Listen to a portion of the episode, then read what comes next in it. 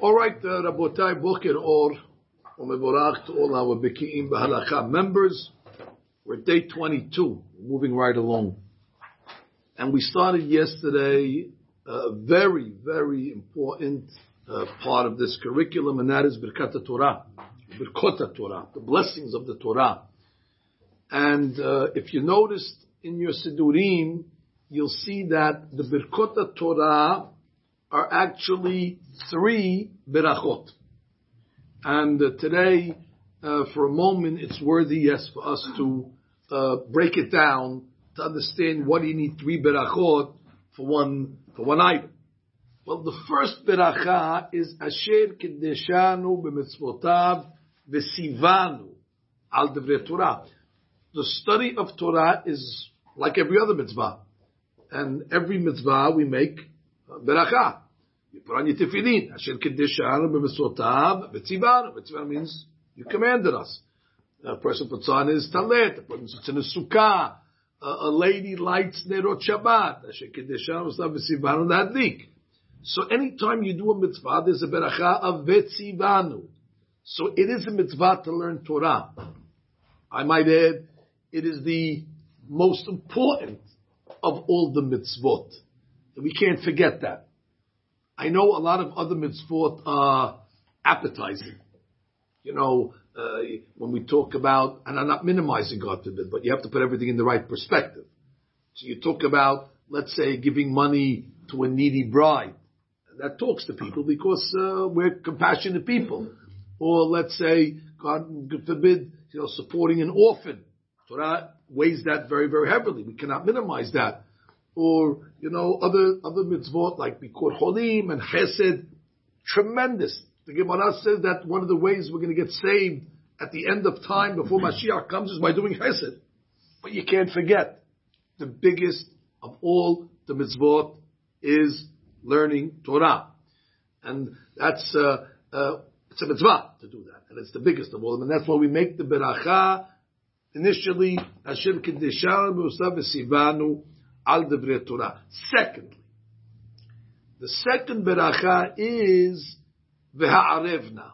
Now what does V'ha'arevna mean?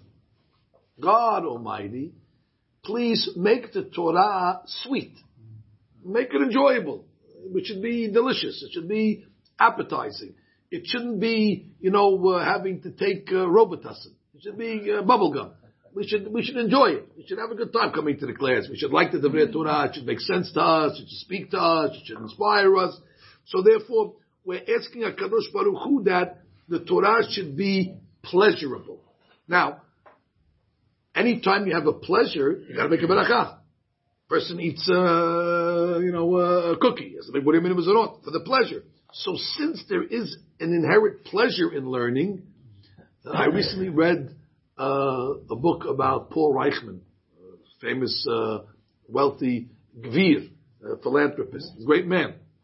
And uh, one time Reichmann visited one of the great you know, Gedolim in Eretz Israel, and uh, they said to him that, listen, uh, Reichmann for sure is going to get Olam Haba, with all the charity that he gave, but they said one thing he didn't get that we have is olam hazeh.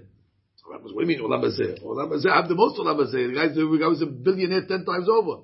He said, ah, what's money? We have Torah. Torah is the greatest pleasure. He says the rabbis were saying we have olam hazeh also. That means they looked at the study of Torah as the greatest, as the greatest thrill. We look at his rabbi learning. Oh, he's making a sacrifice. Look at him learning. He's sacrificing. Not sacrificing anything. He's in, he's in paradise. He's sitting and learning all day long hearing these beautiful ideas, it's a, it's an addiction. So therefore, the rabbi said, Reichmann with all his charity got olam haba, but we also get olam hazeh. We're enjoying this world as well. So you have to make a barakah for that. Now, before I go further, uh, basically what we're preaching here this morning is you have to enjoy your learning. It has to be tasty. It has to be delectable. It has to be sweet. So then the question is, is that take away from, you know, are you supposed to do things Lashem Shamayim? Are you supposed to do things, you know, idealistically? So maybe you can argue, maybe you're supposed to study Torah as, you know, a strict regiment and really not take any, not take any pleasure for yourself. Would that ideology be true or not? So I'd like to bring to your attention a famous uh, introduction from a sefer that's called Igle Tal. The Igle Tal was written by Rabbi Abraham Bornstein. He, he lived in the 1800s. He ultimately becomes uh, the Admor of the Hasidut. The Hasidut was called Sakachav. And he also wrote a book called Avnei Nezer. But I'm quoting from his book on Hilchot Shabbat, on the Melachot, called Igletal. He was related to the Ramah. And he studied Torah by the Kotzker Rebbe. He got married at the tender young age, 14 years old. Those days, uh, you know, men were men. And he also uh, has a son, which was very famous. His son, which becomes the second rabbi from Sokachov. His son was Shemuel, and he writes the famous sefer called Shem Shemuel. So you have the Igle Tal Avnei Nezer, that's the Admor Mesukachov number one, Rabbi Bornstein, and then you have the son. Anyway, in this introduction, it's a classic, you gotta hear it, he talks about this question, and I'm reading a little. ומדי דברי, זכור אזכור מה ששמעתי קצת בני אדם טועים. I heard some people that are making a mistake, בדרך השכל. Their, their intellect is off. בעניין לימוד תורתנו הקדושה regarding the study of Torah. ואמרו, כי הלומד ומחדש חידושים ושמח ומתענג בלימודו, אין זה לימוד התורה כל כך לשמה. They want to claim that the person's learning and he's saying Hiddushim and he's enjoying it, that already is not considered learning Torah, L'Shem Shamayim. It's better to learn just dry and, you know, uh, you know, monotonous, without, exactly, bland, and let the Torah just be, you know, uh, tasteless, and, you know, like a regiment. Swallow the pill and, uh, you know, hold your nose. So he says, She'eno malimut shum. Just for the sake of mitzvah. If somebody asks you why you're learning, according to those people, they'll say, for the sake of learning. But ask those people, what about the guys that say, well, I love to go to class? Hey, I don't love, don't love anything. I don't love you. It's like you don't love to go to the doctor. You go to class because you have to. It's one of those things. But you shouldn't, you know, enjoy because once you start enjoying it, so then yeah, you're taking a little for yourself. So that it, it, it compromises the the Shem Shemaim. So the Igletal says that philosophy is categorically wrong. It's false. It's, it's, it's, a, it's a known mistake. the Look what he says in the beautiful introduction. On the contrary, כי זה היא עיקר מצוות לימוד התורה. Not only is it okay to enjoy your learning, but that's the ikar of learning. The main part of learning Torah is to get to that level where you're in ecstasy, where you're in paradise.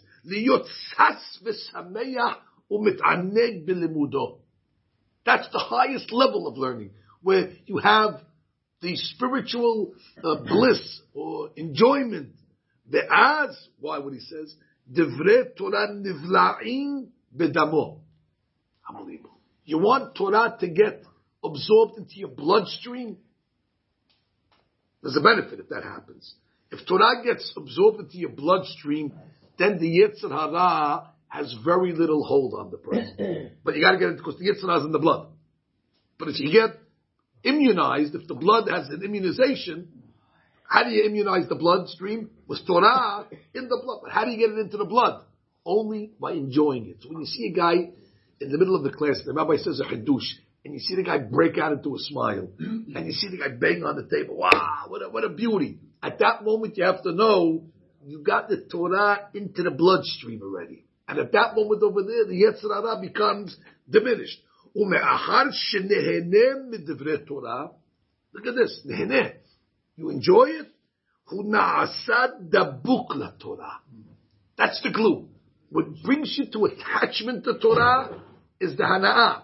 And he says, ובזור הקדוש, דבין יצר הטוב ובין יצר הרע, whether it's the good inclination or the evil inclination, אינן מתגדלים אלא מתוך שמחה. which means Yetzer Tov mitkadel mitoch simcha shel Torah. How do you get Yetzer Tov to grow? Simcha shel Torah. Now simcha Torah means what? Through the learning. So therefore, it's uh, it's not uncommon. Uh, you hear stories about the Gedolim that after they you know would be learning and they come up with a tremendous solution, they start dancing. Nobody's in the room. They're just dancing uh, for themselves. They're making some Torah in the middle of the year. They tell a story about the great Rabbi Mordechai Gifter, Allah Shalom. He was the Rosh Hashanah of Telshe Yeshiva in Cleveland. He was a great, great one of the Gedolim. And uh, he was giving a shiur and uh, to the boys in the middle of the year, middle of the winter. And they came out with a tremendous Hadush. And the boys were so happy. The rabbi was so happy. He said, you know something? This calls for a celebration. In the middle of the, middle of the Zman, they go into the Bet Midrash and they start dancing. So all the other guys are in the yeshiva, in the rooms, learning. They hear uh, Simchat Torah in the Midrash in the middle of February. So they go in, and they say, my gift of dancing with his Talmudim. So he said, who told you Simchat Torah only's got to be, uh, you know, after, uh, after, after Sukkot? You can do Simchat Torah all year round. What, what are you celebrating? Chidush. And all of a sudden, all the other yeshiva guys started to participate, and you have 500 guys in the middle of February dancing. And what are they dancing? They're dancing to Simchat and Hanat Torah. And that's the way the Yetzer Hara gets diminished. And then he writes, uh, Amal, Now, that doesn't mean to say you should only learn for the pleasure. Mm-hmm. Of course not. You have to learn because Hashem commanded us. So he concludes and he writes, Aval halomed l'shem mitzvah. He's learning for the sake of the mitzvah. U'mit'aneg b'limudo, and he enjoys it. Harez limud lishma. That's considered l'shem shamayim v'chulo kodesh. Ki gam ha'ta'anug mitzvah.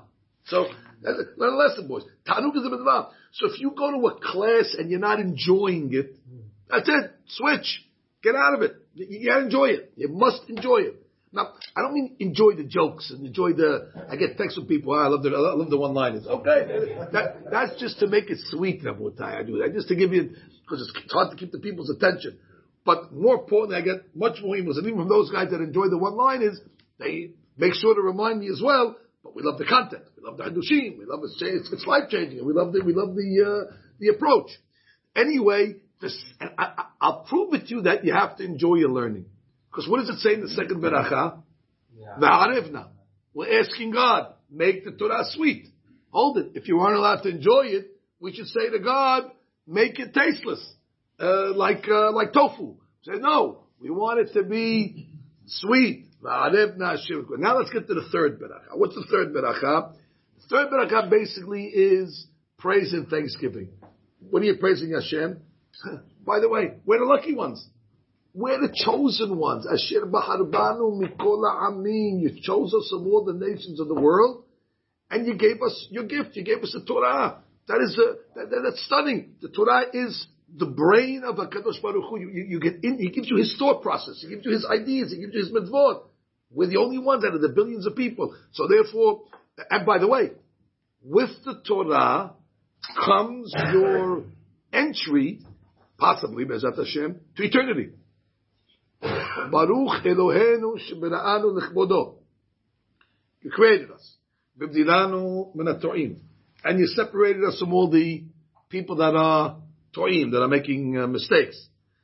V'haye olam nata You have given us the ability to connect to haye olam.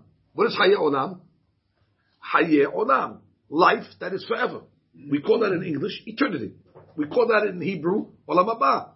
What is the access to Olam Haba? Only through Torah and Mitzvot. There's no other way to get to Olam Haba, only by observance. You have to remember this, Rabotai. People forget this world is temporary. Even though it looks very, very permanent, uh, you know, we live in permanent homes, we have permanent structures, and we're, well established. But again, it's a temporary world. Nobody outlives this world. Even the greatest tzaddikim, they move on to the next world, and that's forever. And therefore, you gotta live with that in front of your eyes all day long. That I'm not living for today. I'm living to invest for tomorrow. Somebody once asked me, I'm a yeshiva guy, I'm learning all my life Torah. So then somebody asked me once, uh, you know, a businessman, Syrian guy, they said, you know, what do you do? I already was like 35 years old already. You should be doing something by 35 years old. So he said, you know, what do you do? So I said, uh, real estate development. Uh, guys' eyes lit up. Real estate development. Uh, so where are you? Dumbo, the city. That, uh, you know, where, where, where, where, where's your holdings? I said, no, I'm uh, long term, long term uh, uh, real estate. Long term. Where is that? I said, I'm investing in eternity. I'm investing in eternity. I said, I'm spend the whole day building castles in heaven in order that. I said, and, and, and by the way, you should do the same because your buildings are going to outlive you. I'm doing something that's going to live forever, which means when everything is said and done, I'll be still enjoying the uh, return on investments that I involved myself in. And you, you, when a person goes after 220 years, he leaves the buildings behind. He only takes his permanent investments. So that was a you know a wake up call, and that's that's really where we have to be thankful to God that He gave us the opportunities. You gave us 613 opportunities to gain eternity. So let's review. The three berachot Number one, the first beracha shekideshanu v'sotav v'sivan. It's a mitzvah. Don't forget that. When we're coming to learn Torah, we're fulfilling a mitzvah. Could you believe we're going to get reward for this? I, would say the reward is, is, is this.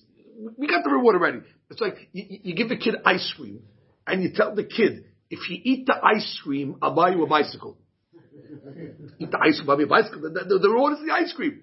No, I'm telling you to eat the ice cream. So that's what God says. I'm telling you to learn Torah, which is to eat ice cream. And after you eat the ice cream, you're going to get eternity for eating ice cream.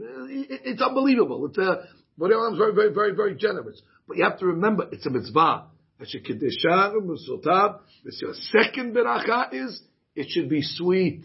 Because like we learned from the Egletal, the more sweet the Torah is, the more effect it'll have against the evil inclination, the more it'll be absorbed in the bloodstream, and the greater mitzvah it's going to be. It enhances the mitzvah ta'anug and hana'ah. And thirdly, the fact that we are grateful. Now the question becomes, beautiful, so we're making all these berachot, but we have a general rule that when you finish let's say eating, uh, doing a, a, a, a pleasure of sort, you make a beracha harona. There's an after blessing. So why not, after we retire for the day and we finish learning, why isn't there an after blessing for the learning of Torah? And the simple explanation uh, that the the Rashba says is, I understand. We never know. Before you get to that, we never make a beracha haruna on a mitzvah. It's, it's a mitzvah. By the way, when you take off your tefillin, you make a beracha haruna? No, you make a beracha haruna when you, when you take off your talit. It's no beracha haruna. It's a mitzvah. You do you, you come out of the sukkah. You say, we're in fashot on the sukkah? Of course not. There's no beracha haruna. Unless it's a rabbinical mitzvah. Yes, rabbinical, we do see that there's haruna. For example, reading the Megillah. After you finish reading the Megillah, there's a uh, beracha acharona. Or, for example, when you go up to the Sefer Torah, there's a beracha acharona because that's rabbinical. Moshe Rabbeinu established that. We just learned that in uh, in Masechet uh, Baba Kama. What is it? Bet. Where Moshe Rabbeinu established uh, the readings as Asofet, the readings are Monday and Thursday. But the point is that already that already is um, a different item because that's a mitzvah de But we don't see on a mitzvah de oraita that we have a beracha haruna. So that would be one answer. The Beit Yosef gives another answer, which is a beautiful answer. And that is, when does the mitzvah end? I mean, after all, you're really supposed to be learning always. Never time to learn. And even when we interrupt our learning, to go to work or to do our needs, it's only with the intent, let me get this over with, so I can come back. Like the Rambam writes, v'yahzor, the the Jewish mindset always is, I'm coming back. Even when a guy leaves the yeshiva, you see the yeshiva boys, they don't shut the Gemara. They leave the, the front cover open like this. What does that indicate? I'm not, I'm not, I'm not, I'm not leaving. The book is still open. I'm coming back.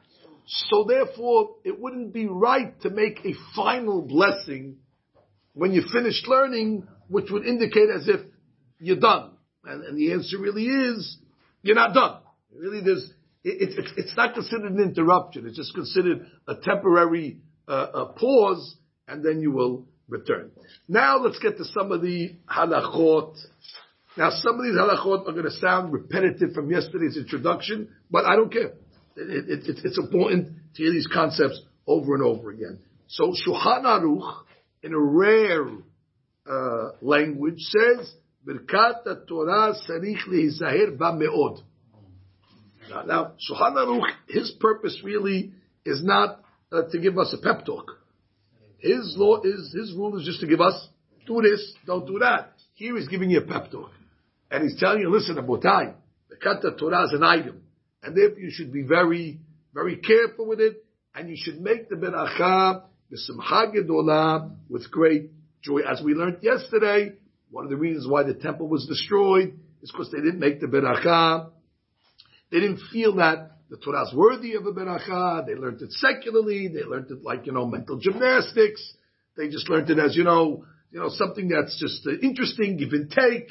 You know, you, you, you, have these professors in college. They sit and learn the Talmud without a kippah on, on Shabbat, smoking a cigarette, and you tell them, uh, what are you doing? I, I like the back and forth. I like the, you know, I'm a lawyer. I like the, you know, the analysis.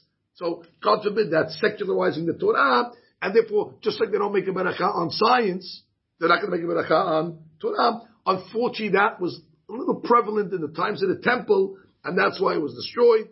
And therefore, people have to recognize that we were chosen. God gave us His kli chemda. What, what a week to learn the berachot Torah. The week that we received the Torah this is Parashat Yitro. I think there's a blessing in our learning. The week that we received the Torah at Har Sinai, uh, we are uh, reviewing uh, the uh, the Torah. Furthermore, Hachamim said if you want your children to be Talmidei Hachamim, and not everybody wants to do that. One time a guy came to me and said, uh, you know, a very serious guy. And he says, listen, uh, I got to talk to the rabbi. Can I come with my wife? Your wife? I thought it was a Shalom Bayit issue. So they came to my office and had Shabbat face on. Like, what happened? They said, you know, my, my, my son, he went to Israel. Okay, what happened? He came back, and he got religious. And he wants, he's going to learn every night and every morning. And I'm listening. What's the problem? Waiting for him to say. And then he came down with some sort of, uh, you know, rare, uh, rare disease. God forbid. No, and then, and then that's it. And what do we do? so, so I said, uh, I said, did you check you gotta check the. This, this is a tragedy. This is a tragedy. Check it. And then I told them, your mezuzot are probably too kosher. That's the problem. You have too kosher mezuzot. Go to the mezuzah, take a letter out, maybe your kids will start becoming uh, deadbeats again. But you, you, you, what, what, do you want? That, that, that becomes uh, uh, that becomes the new curse, God forbid, of a family that God, we lost one. We lost one to God. You know, we lost one to, we lost one to religion over there.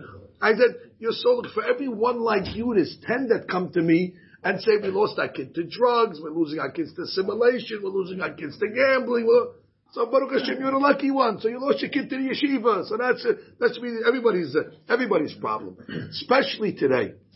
If a person wants a tamid hakam as a son, so the girls as well. So you have to pray for them during Birkat Torah.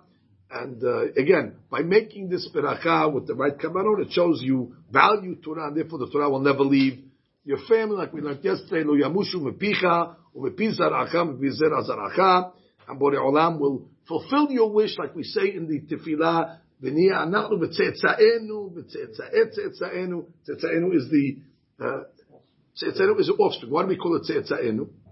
Tze, what comes out of us. Tzetza'enu, the, the things that, you know, uh, uh, uh, uh that, that come from us, which is obviously our children. Now, uh, from the uh, the main law would be to understand what you're saying. So that's important to know the words. A, a guy could be saying Birkat Torah, he sees his eyes closed and he's shaking, and you tell the guy, uh, "What are you saying?" Oh, this is you know a special kabbalistic uh, prayer against Ainara. Ainara, what are you talking about? Yeah, they told me if you make this three with kabbalah and you shake a little, the Ainara will go away. Listen, I, I, don't know what's going to happen when you say maybe, you know, uh, the Ainara will go, but that's not the Tekanah. The purpose is because the Torah. So therefore you have to know what you're saying. So let's review.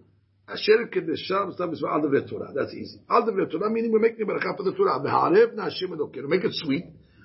את דברי תורה בפינו, in our mouth, לפיות המלחמת ישראל, the mouths of the Jewish people, והנה אנחנו, וצאצאינו, our children, וצאצאי צאצאינו, and our grandchildren, וצאצאי כל מלחמת ישראל, all the children of ישראל, כולנו יודעי שמך, we should all know your name, like we learned yesterday, the Torah filled with the names of Hashem. Velomde Toratecha Lishma. We should be zochet to learn Torah for its purpose, not to make money, not for glory, not to, God forbid, uh, uproot it, not in order to be considered to be called a rabbi. Or, should learn Torah altruistically, for the sake of Torah, to understand it. Baruch Hashem, Torah Look at this. Hamlamed Torah Israel. Ultimately, who teaches us Torah?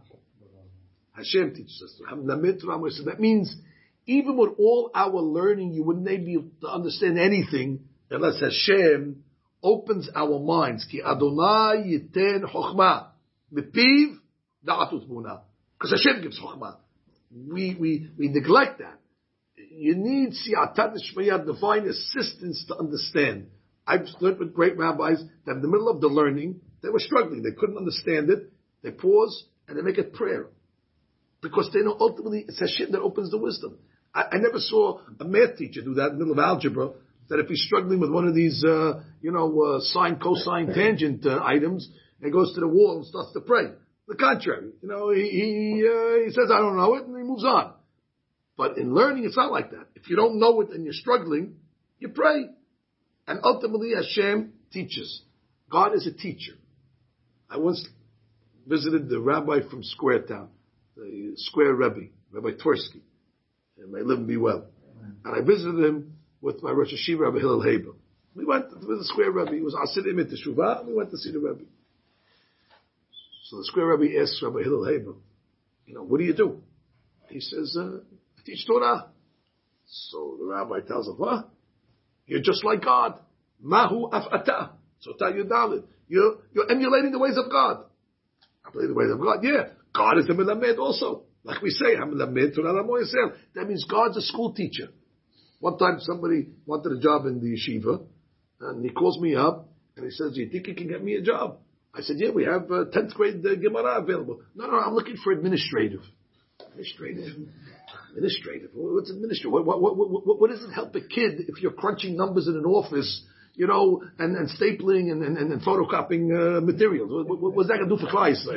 I said, I'm giving you, like, he looked at it as like I'm uh, giving him a derogatory thing. Teacher, teacher, I want to, you know, administration. I said, I could be anything in that school. I chose to teach, by the way. That's the highest level of, of, of job in, uh, uh, placement for anybody to teach. What, what, do you want to do? Sit in front of a big mahogany desk over there and, and tell people what to do? That's not going to help the kids. So therefore, and I said, and God, who is God, what does He do on God's uh, uh, uh, on his uh, you know on his resume? God's a teacher. God teaches Torah to Israel. God is I'm running the world over here. Let some get some substitute guy from the you know from the kollel to go teach. No, Olam, anytime somebody's learning, the Torah comes from God Himself. So if it's good enough for God to be a teacher, it's good enough for anybody to be a teacher. Although it doesn't reflect in their salaries, but that is another uh, that's another story. In any event, so to understand the words, and then the last beracha will be Hashem that you chose us from all the nations. Noten Torah. Interesting. Note that the beracha is written in present tense. Noten Torah. Noten Torah. What do you mean? Natan Torah. He gave the Torah at Har Sinai in the, the year 2448 from creation.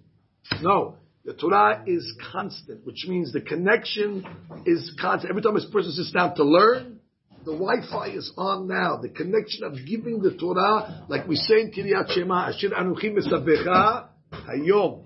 It's a daily uh, uh, uh, re uh, uh, uh, connection that Borei Olam gives us the Torah on a on, on, on, on every single day. Now, um, furthermore, the uh, question over here is this is the final question of the day.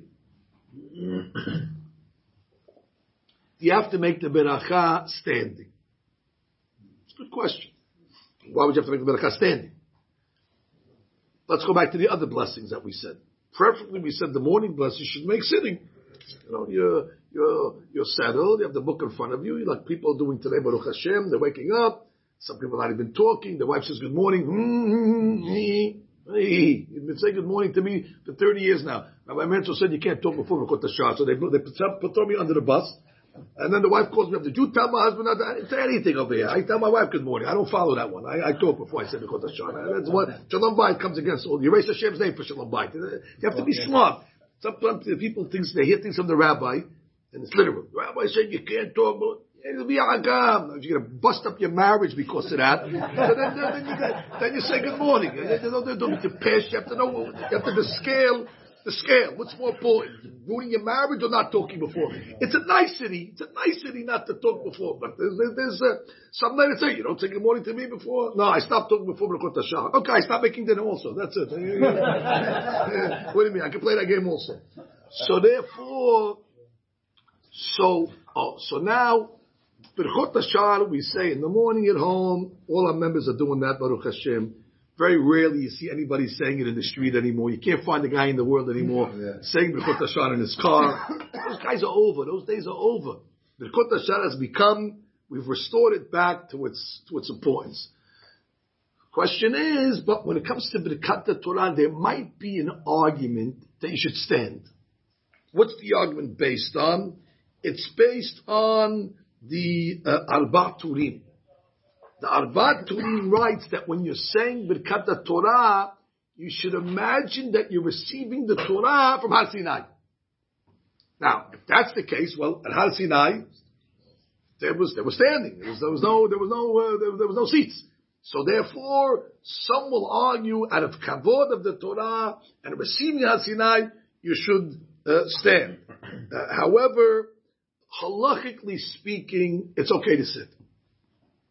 And that's the way uh, the last halacha on page 67 reads, where he writes, "V'rashai lebarech berkat Torah ben kishu omed ben kishu yoshev." So you do have the option to stand or sit. I think if you're standing, you don't have to go out of your way to sit. There's an inyan, I guess, to stay standing, but that's uh, that's a pick'em.